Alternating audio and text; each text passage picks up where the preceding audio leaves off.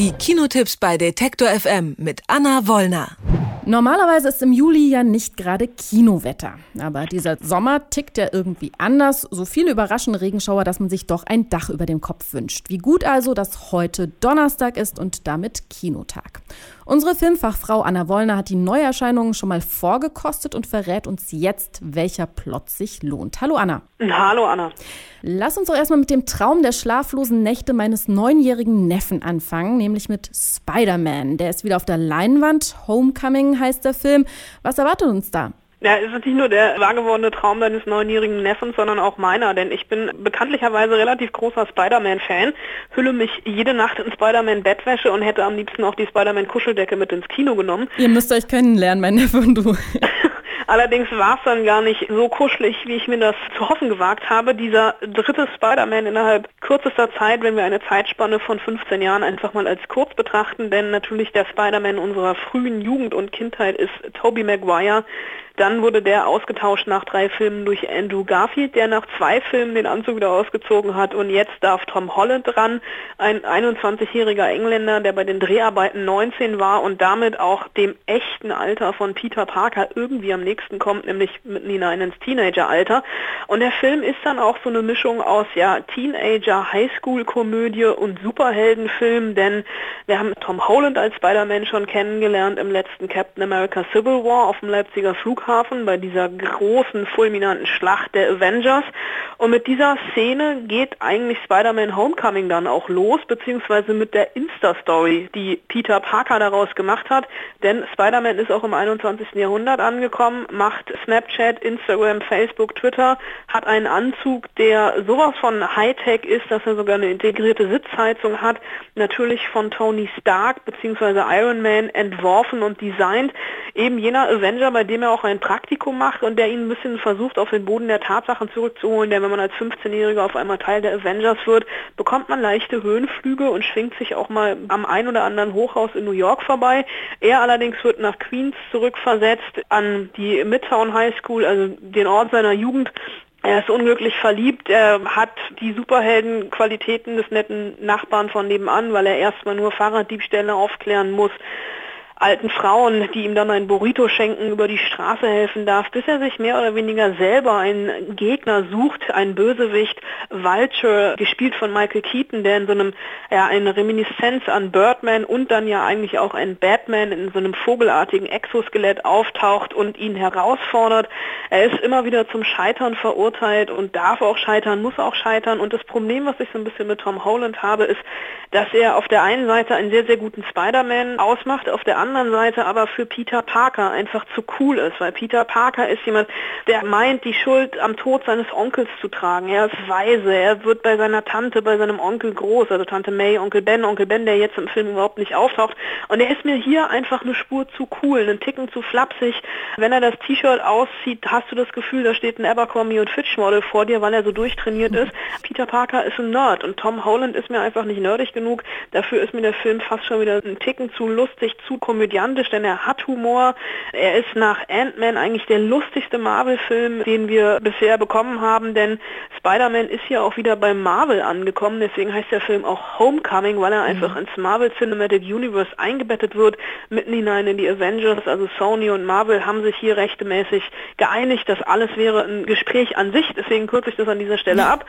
Spider-Man Homecoming ist ein Superheldenfilm, den man gucken kann, der mich aber als Spider-Man-Fan so ein bisschen traurig zurückgelassen hat. Dir fehlen die Brüche, aber dafür ist der Anzug technisch sehr überzeugend, höre ich raus. Das stimmt. Vielleicht gibt es den ja dann also, auch unter den Merchandising-Produkten. Wenn dein neunjähriger Neffe jetzt so einen Anzug haben möchte, es könnte teuer werden. Ja, mein neunjähriger Neffe, vielleicht ist ja für den auch der nächste Film was. Es geht um verfilmte Bildungspolitik. So klingt für mich der Plot zumindest ein bisschen. Der heißt Gifted, läuft in Deutschland aber unter dem Namen Begabt, die Gleichung eines Lebens. Und das klingt für mich ein bisschen dröge. Ist das denn so? Nee, dröge ist es eigentlich nicht, weil es ist so eine Art viel gut Dramödie und hatte einen wunderbaren Bogen zu Spider-Man mehr oder weniger, denn Captain America, Chris Evans spielt hier die Hauptrolle, nicht als Captain America, sondern mehr oder weniger als Onkel einer Superheldin, denn ein junges Mädchen, die eben hochbegabt ist. Und einige würden vielleicht sagen verhaltensauffällig, relativ schnell kommt dann aber raus, nee, sie ist wirklich einfach giftet, also begabt, hat das Genie ihrer Mutter geerbt, die wiederum sich das Leben genommen hat, eine hochbegabte Mathematikerin, die mit ihrem Wissen überfordert war, hinterlässt also dieses Kind, was sie zu ihrem Onkel in Obhut gibt. Und irgendwann, als dann das Talent des Mädchens sichtbar wird, taucht die Großmutter wieder auf, also eine Furie, selbst hochbegabte Mathematikerin, die mit ihrer klugen Enkelin das Erbe der Tochter zu Ende führen will. Und das Kind auf einmal so ein bisschen mitten im kaukasischen Kreidekreis steht, auf der einen Seite die Förderung zum Genie, die die Großmutter möchte, auf der anderen Seite die Möglichkeit, einfach eine normale Kindheit zu haben, die der Onkel will. Das Ganze, und es ist der zweite Bogen, den wir zu Spider-Man schlagen können in dieser Woche, wurde inszeniert von Mark Webb.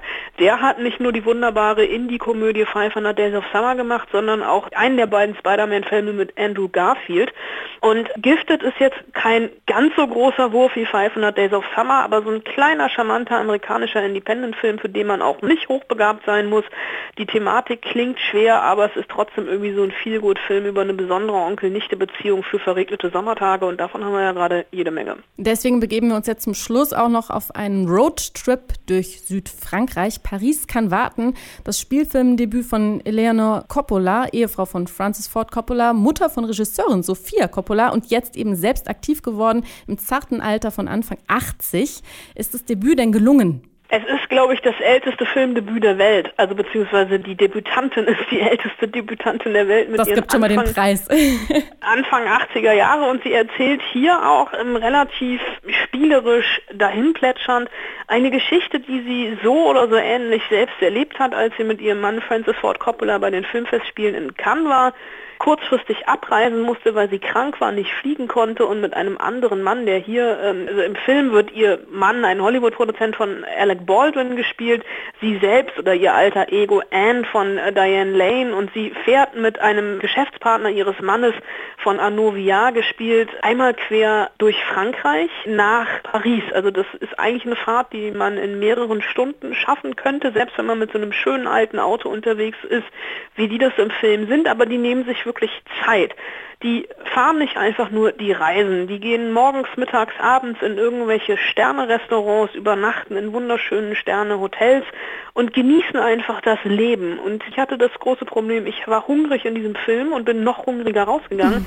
weil die die ganze Zeit gegessen haben. Und sie unterhalten sich natürlich über das Leben und der Film plätschert so wunderbar, ja, leichtfüßig vor sich hin, ist aber natürlich, das muss ich ganz ehrlich sagen, schon so ein bisschen auf die Zielgruppe der Silver Ager ausgelegt. Also ein Einstand als Spielfilmregisseurin, der so eine nette Sommerromanze ist. Man muss aufpassen, man möchte danach auch nach Frankreich in Urlaub fahren und eben genau diesen Urlaub machen, den die gemacht haben, was glaube ich am Ende relativ teuer werden könnte. Ich habe es zum Glück noch nicht ausprobiert, aber es weckt so ein bisschen die Reise und Fernlust, dieses Debüt im Alter von Anfang 80 passend zur Saison. Die Kinotipps der Woche waren das mit unserer Filmexpertin Anna Wollner. Danke dir dafür. Gern geschehen.